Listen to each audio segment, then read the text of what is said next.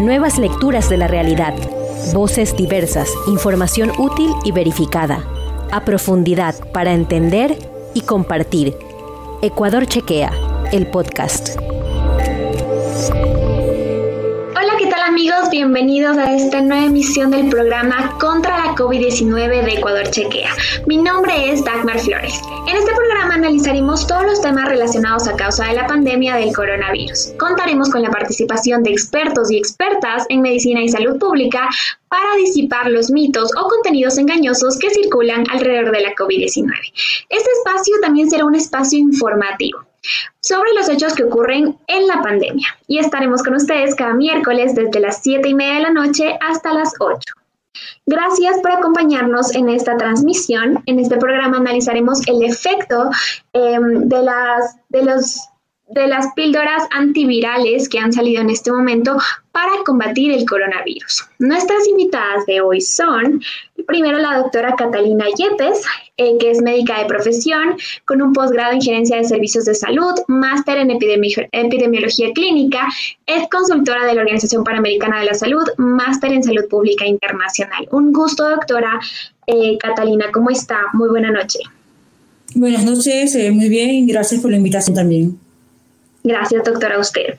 Y también estamos con la doctora Andrea Gómez, que es médica, magíster en salud pública, magíster en epidemiología, candidata a doctorado a la salud pública de la Universidad de Chile, docente universitaria de pregrado y posgrado en Chile y en Ecuador, y también ha participado en varias investigaciones respecto a enfermedades transmisibles. ¿Cómo está, doctora Andrea? Un gusto, muy buena noche. Buenas noches, Dagmar. Y bueno, comentar que hace poco me gradué también, así que contenta ya con el, con el PhD. Y un gusto, un gusto compartir este espacio y también saludos a la doctora. Un gusto. Un gusto ustedes también, muy amables. Eh, agradecemos a nuestras invitadas. Y antes de dar inicio a nuestra entrevista, les recuerdo a todas las personas que nos miran que pueden hacer sus preguntas a nuestras invitadas a través del chat. Iniciamos con nuestro programa eh, recordando un poco que la Organización Mundial de la Salud señaló que, logró un tratamiento, que lograr un tratamiento con pastillas podría ser una nueva arma en, lucha, en la lucha contra la pandemia. Actualmente existen tres fármacos en fase de prueba que podrían convertirse en los primeros tratamientos orales contra la COVID-19. El, el, molnupiravir de la farmacéutica Merck em, es el primero. Reino Unido ya lo aprobó este 4 de noviembre. Según estudios publicados el, 1 de octubre, este podría reducir alrededor del 50% del riesgo de muerte y hospitalización por COVID-19. Como ya les había comentado, esta píldora debería ser tomada cuatro veces al día y todavía necesita la aprobación de la FDA. Sin embargo, Estados Unidos ya firmó un acuerdo con la empresa para que una vez que se apruebe se adquieran 1,7 millones de lotes del medicamento. Y con esto empiezo la entrevista y quisiera preguntarle a la doctora Catalina, ¿cuáles son los tratamientos orales o los medicamentos orales que ya se utilizan en los casos contagiados del coronavirus? Bueno, eh, el tratamiento del coronavirus, los tratamientos que hasta ahora se han venido utilizando antivirales per se son de administración endovenosa o intravenosa. Eh, hablamos de los anticuerpos monoclonales, el remdesivir, que es un eh, es un medicamento eh, muy, muy eh, utilizado. Por eso la introducción de medicamentos de administración oral sí viene a marcar una diferencia en temas de eh, la, la, facilidad de acceder a las personas al tratamiento por la, obviamente, la facilidad también de tomar la, la píldora en este caso, ¿no? Pero no, no existe hasta ahora, hasta este momento, el descubrimiento de, de estas píldoras, un medicamento que se haya estado administrando específicamente para el coronavirus eh, durante la, pandemia. Ok, doctora, gracias por la información.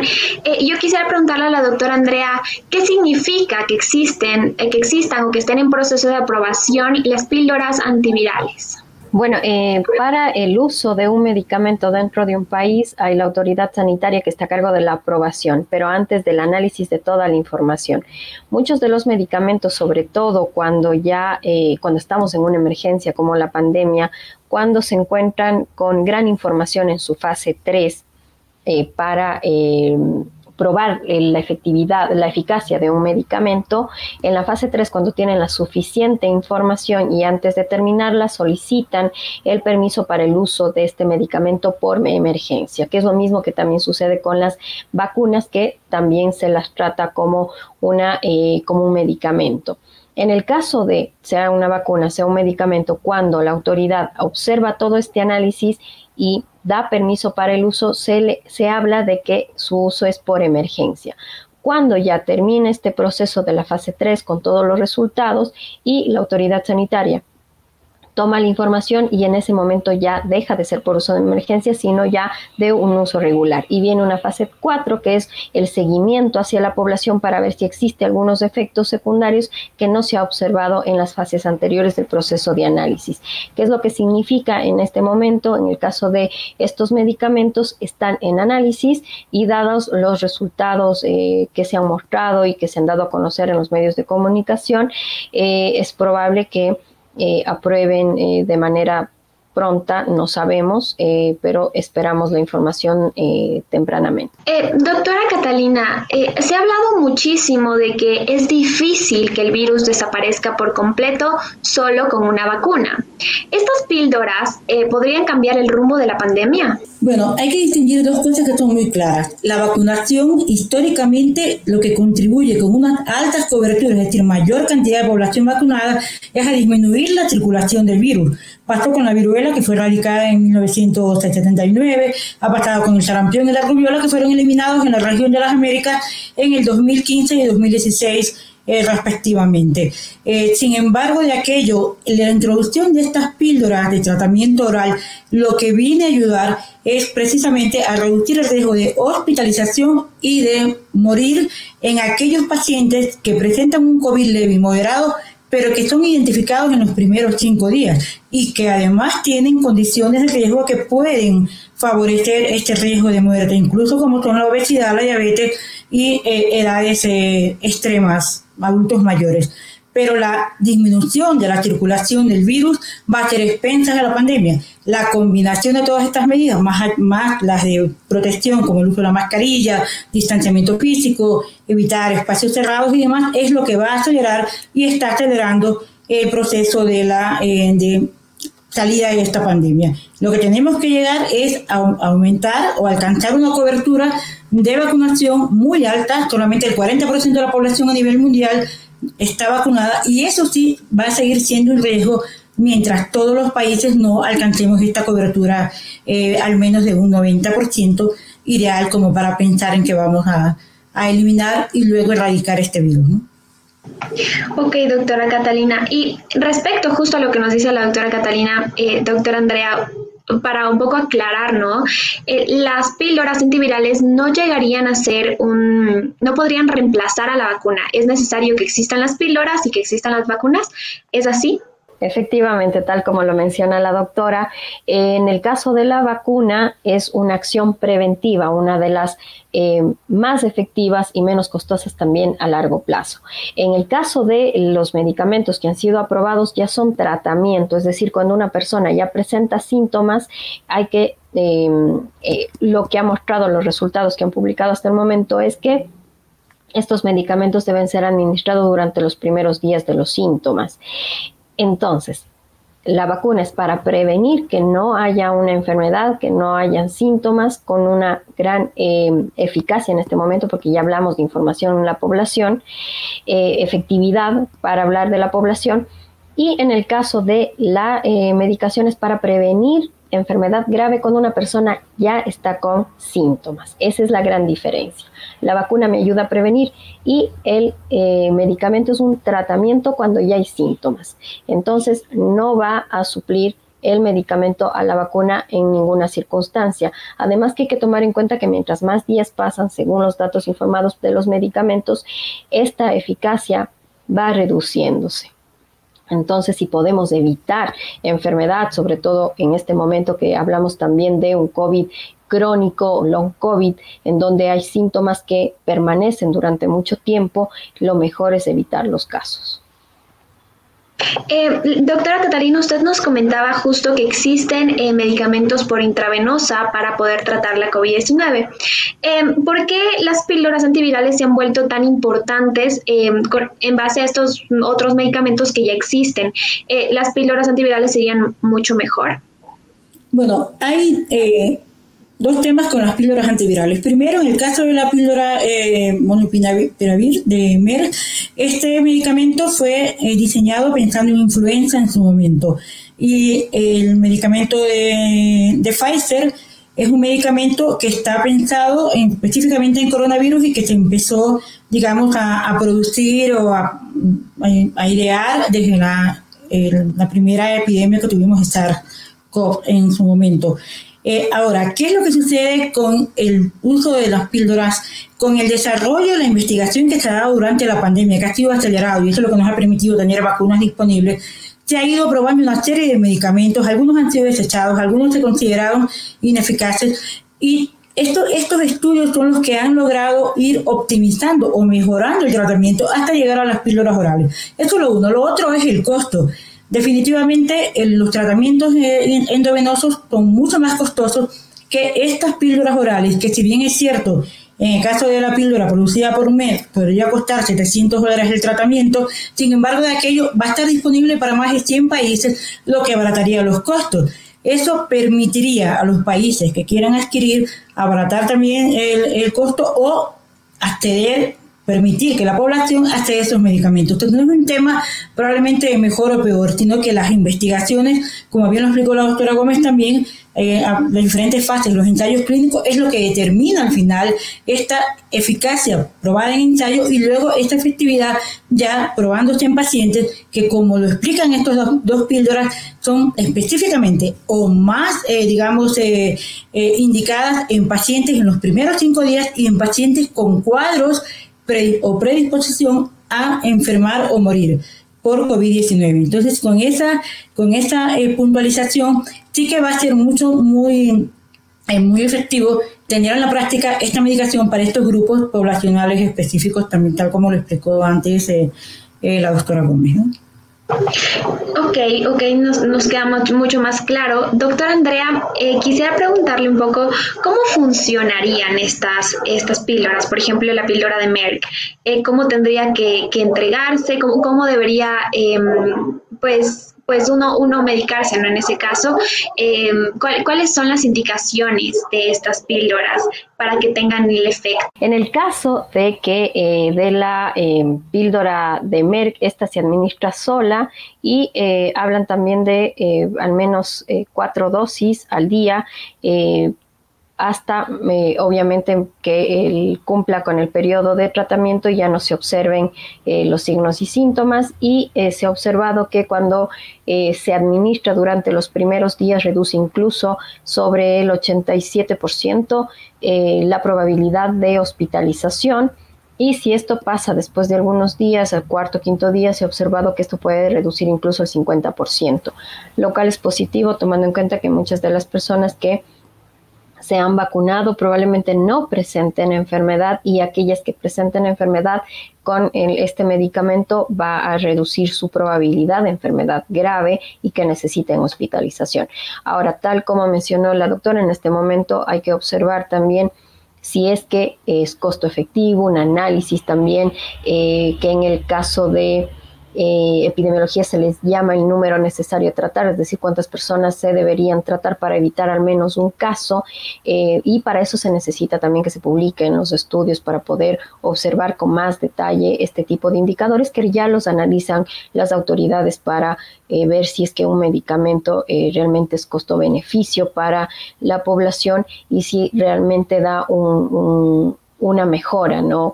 al a la enfermedad. Ahora hay que tomar en cuenta que ya tenemos estos medicamentos que son por vía oral y como mencionaba, habría que esperar las publicaciones y el resto de información para poderlo analizar y también que las autoridades eh, con su conocimiento también analicen toda la información que existe. Ok, doctora. Em, Y bueno, les recuerdo a nuestra querida audiencia de Ecuador Chequea que estamos en Twitter, Instagram y que visiten nuestro sitio web www.ecuadorchequea.com. A nuestros seguidores que se enlazan recientemente les contamos que estamos conversando sobre las píldoras antivirales para combatir el coronavirus. Pfizer, por su parte, anunció su propio antiviral que se llama PX-Lobit, el cual, según los estudios, podría reducir el riesgo de hospitalización o muerte en un 89% debe ser administrado en los primeros tres días del inicio de los síntomas y también podría utilizarse de manera preventiva. Eh, respecto a eso, doctora Catalina, quisiera preguntarle cómo, o si ya hablamos un poco de la diferencia entre las vacunas y, las píldoras antivirales, cómo esta nueva píldora que, saca Pfizer eh, podría utilizarse de manera preventiva. Bueno, eh, de manera preventiva, tal como ya lo comentamos antes, prevención de hospitalización y reducción de la probabilidad de morir a causa de COVID grave. Y eso únicamente ocurre, si como usted bien lo acaba de mencionar, si se administra durante los primeros 3 a 5 días con los síntomas iniciales y en presencia de un COVID leve o un COVID moderado. Esto podría encasillarse como prevención para lo que acabo de mencionar. Sin embargo, de aquello eh, la, única medida preventiva en salud pública, hablando de patógenos virales sobre todo, es la vacunación o es la vacuna.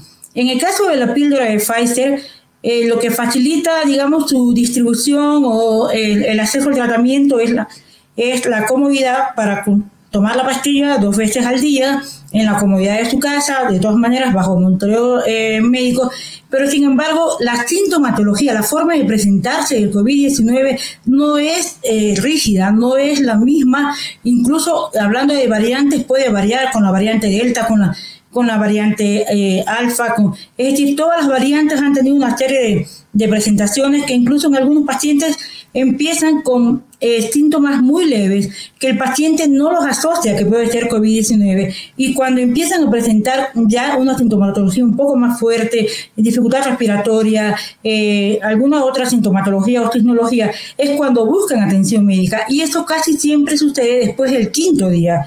Y estas píldoras solo van a ser efectivas si se las toma en los primeros cinco días. Y como ya lo dije anteriormente, si se dan ciertas condiciones como tener una edad relativamente avanzada y además tener hipertensión, obesidad, diabetes que favorece el riesgo de morir. Entonces, esa es la, eh, lo que hay que tener presente también con esta, con esta, con esta medicación oral, ¿no? Entiendo, doctora. Yo, yo quisiera preguntarle un poco a la doctora Andrea. Em, en caso de que una persona se haya vacunado con las dos dosis, eh, sea contagiado después de haberse vacunado, porque es posible, haya contagiado de COVID y luego decida utilizar, eh, decida ponerse la dosis de refuerzo, que en este momento es, bueno, ya se está eh, inoculando a las personas de tercera edad con las dosis de refuerzo, eh, ¿cómo funcionarían esta, estas píldoras? Ya no deberían utilizarse porque solo funcionaría en caso de contagios. ¿Esto es así? Me, me, refiero un poco con este tema de la, de la píldora de, de prevención. Es más un poco eso, solo para que nos deje claro. Claro, yo creo que, hay una, confusión cuando se utiliza píldora de prevención. El caso de la píldora, tal como lo mencionó la doctora, es prevenir una eh, hospitalización, pero ya la enfermedad ya no se previno. Es decir, en el caso de la vacunación, previene, eh, sí previene la enfermedad. Es decir, una persona pudo haber, haber estado en contacto con el virus, pero el virus no afectar a su sistema. Por lo tanto, previno la enfermedad desde un síntoma leve hasta un síntoma grave. Esto, ninguna vacuna ha logrado una efectividad a nivel poblacional al 100%, pero sí sobre el 85% e incluso la mortalidad sobre el 90% en muchos de los casos. Todavía nos falta información alrededor del mundo y ojalá podamos también tener información local. Ahora, en el caso de los medicamentos, lo que hacen es si una persona ya se contagió, tuvo síntomas y toma la medicación los primeros días, previene una hospitalización, pero ya tuvo la enfermedad, una enfermedad leve. Entonces, ¿cuándo se utilizan estos medicamentos? Cuando una persona presenta síntomas. Esa es la gran diferencia. Ok, doctora, muchas gracias por la aclaración. Era, era necesario, yo estaba un poco confundida tal vez. Eh, quisiera preguntarle a la doctora Catalina, ¿qué otros ejemplos de virus, de pandemias incluso, podemos tomar como referencia que se han tratado con píldoras antivirales? Bueno, definitivamente, es solamente para acotar lo que dijo la, eh, eh, la, doctora Gómez hace un minuto. En el caso de que una persona se haya vacunado y luego se contagia de COVID, sí que podría utilizar las píldoras, pero como ella bien lo, lo, mencionó, es un tratamiento. Entonces, lo uno no se cruza con lo otro, pero definitivamente ambas coincidimos en que la vacunación es la mejor herramienta eh, para este y para otros virus. Ahora, ¿qué otras enfermedades? No, ninguna. La viruela se radicó en 1979 en el mundo, eh, antes fue eliminada, recordad que cuando hablamos de eliminación hablamos de un continente, en 1971 en las Américas. Luego la, eh, la, la, viruela, la rubiola se eliminó en el 2015, el sarampión se eliminó en el 2016 y la poliomielitis en el 2004. Y toda esta eliminación fue producto y la erradicación, la viruela es la única enfermedad, enfermedad erradicada en el planeta. Ninguna otra todavía eh, ha podido ser erradicada, ni el sarampión ni la polio, por ejemplo, en todo el planeta me refiero. Pero todo esto se logró con la vacunación. De ahí estamos hablando de, medicación, por ejemplo, estamos pensando en desarrollar vacunas contra VIH, todavía sigue en, diferentes procesos, la doctora Gómez habla un poco más de investigación de la vacuna para el dengue, para la vacuna para la malaria, por ejemplo, entonces, pero sin embargo de aquello este, no ha existido una enfermedad que únicamente con eh, eh, píldoras sea tratada. ¿Y eso por qué? Por la sencilla razón que la vacunación es lo que hace que la circulación de un virus vaya desapareciendo de un terreno, de un territorio, de un país. Ningún tratamiento, ninguna otra presentación, ningún otro medicamento logra hacer eso con un virus, solamente la vacunación.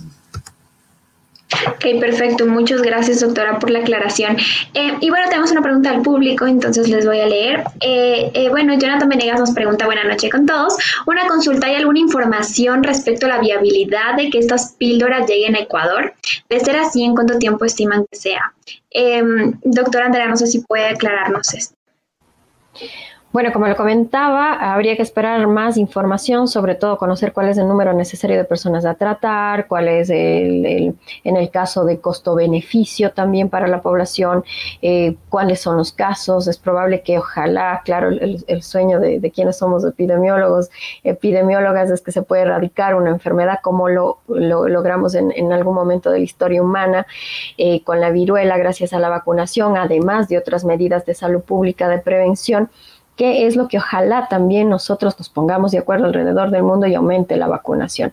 Entonces, tal vez a largo plazo incluso puede que los eh, medicamentos de tipo oral no, no funcionen. Sin embargo, habría que analizar cuál es la situación epidemiológica, cuántos casos tenemos, cuál es el el, aumento de hospitalización, la necesidad realmente dentro de nuestro país y también, como mencionaba, estos otros indicadores que ya son más de, desde economía de la salud para saber si efectivamente llegarán o no.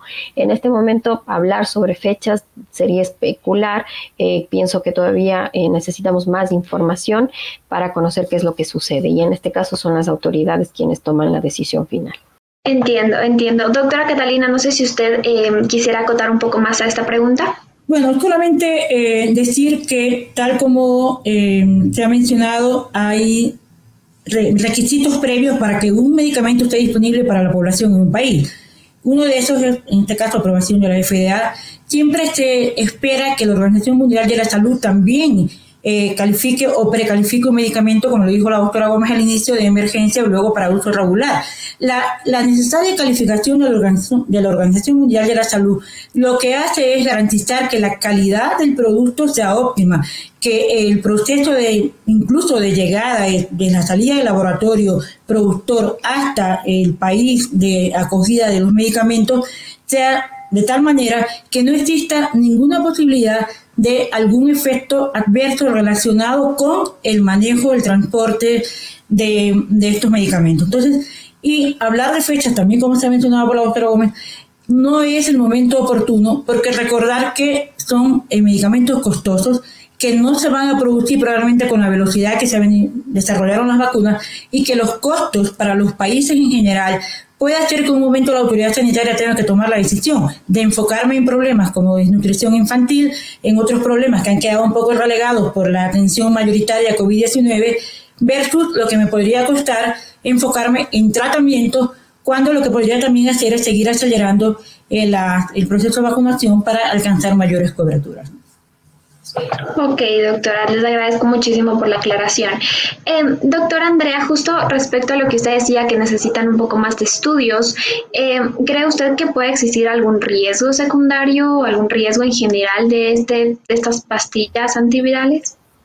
Bueno, hay que tomar en cuenta que eh, todos los medicamentos presentan algún tipo de efecto secundario, desde uno leve, moderado eh, o grave en muy pocos casos o raros casos y por eso los medicamentos también se utilizan. Habría que esperar, la verdad desconozco cuáles serían los efectos secundarios de estos medicamentos, tal vez lo publicaron, no, no, no lo he leído eh, y es por eso que eh, la necesidad de la publicación de la investigación que se demora más. Y esto, eh, comentar también a la población, el proceso de publicación de un artículo científico es largo porque, porque hay revisores que eh, ven que todos los detalles estén correctos, que no haya manipulación de datos, eh, que el proceso haya sido además respetando la bioética y que los resultados correspondan realmente a todo el proceso que se ha dado. Luego de esto, el proceso de publicación, etcétera, demora un tiempo y por eso las publicaciones se demoran. Y esa información es la que permite a científicos, científicas el poder dar y brindar con mayor seguridad esta información. Y como comento, en este momento al menos yo no lo he leído eh, sobre efectos secundarios. Es probable que existan, pero hay que tomar en cuenta que un medicamento cuando pasa a una fase de investigación ya en un mayor número de personas es porque se observó que efectos secundarios graves, o al menos eh, en, la fase 1 y fase 2, lo que más eh, se analiza es la seguridad de este medicamento, además del efecto deseado, obviamente, pero ya en una fase 3 lo que se busca es ver que este efecto sea diferente a la población que no tiene el medicamento. Ok, ok, doctora, muchas gracias por, por ese, por ese, por ese, por esa aclaración también. Tenemos otra pregunta del público y en este caso nos comenta Mónica García y nos dice cuál es la situación actual de la pandemia en la región y qué se estima en las siguientes semanas con relación a los casos y al proceso de vacunación. Eh, doctora Catalina, no sé si quiere ayudarnos con esto.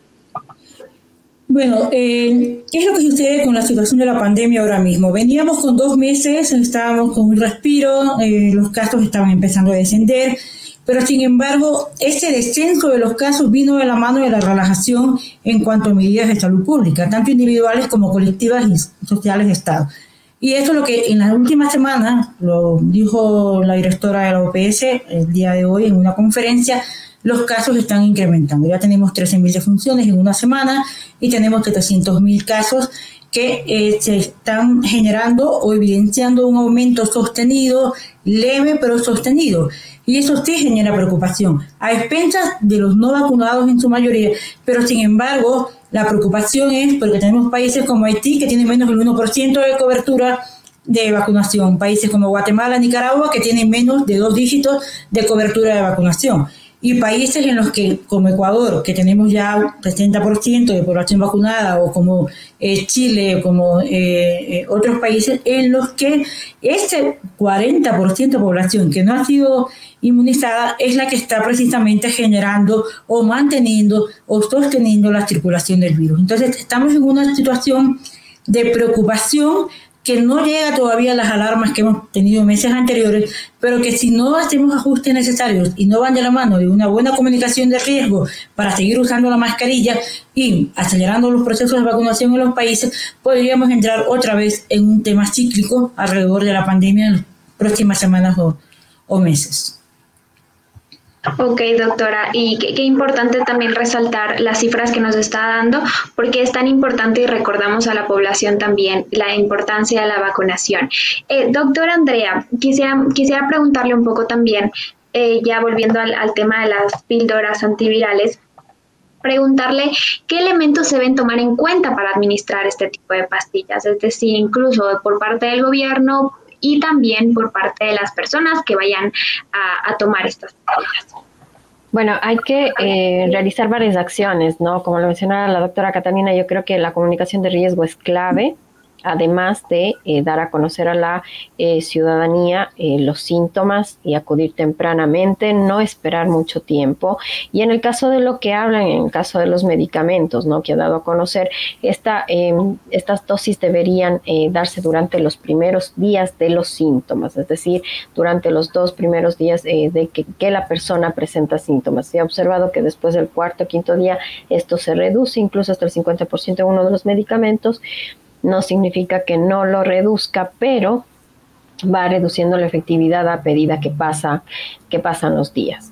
Y como lo mencionaba, desde mi punto de vista, yo creo que la prevención es clave, reforzar todas las medidas de bioseguridad, especialmente en este momento que salimos de un feriado largo en donde el virus circuló con mayor proporción y que aumenta la probabilidad y el riesgo de contagio, por lo que las medidas de bioseguridad han mostrado una gran eh, eficacia en prevenir el, el contagio, ¿no? Desde mi punto de vista.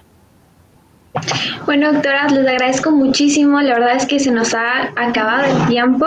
Eh, les agradezco mucho por estar junto a nosotros en este programa contra la COVID. A todas las personas que nos vieron también, que se conectaron, que preguntaron, les agradecemos muchísimo.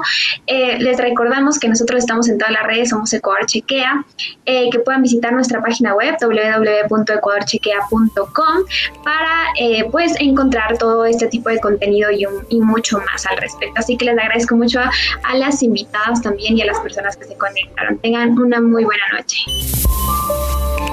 Si te quedaste con ganas de más, visita www.ecuadorchequea.com y no comas cuento.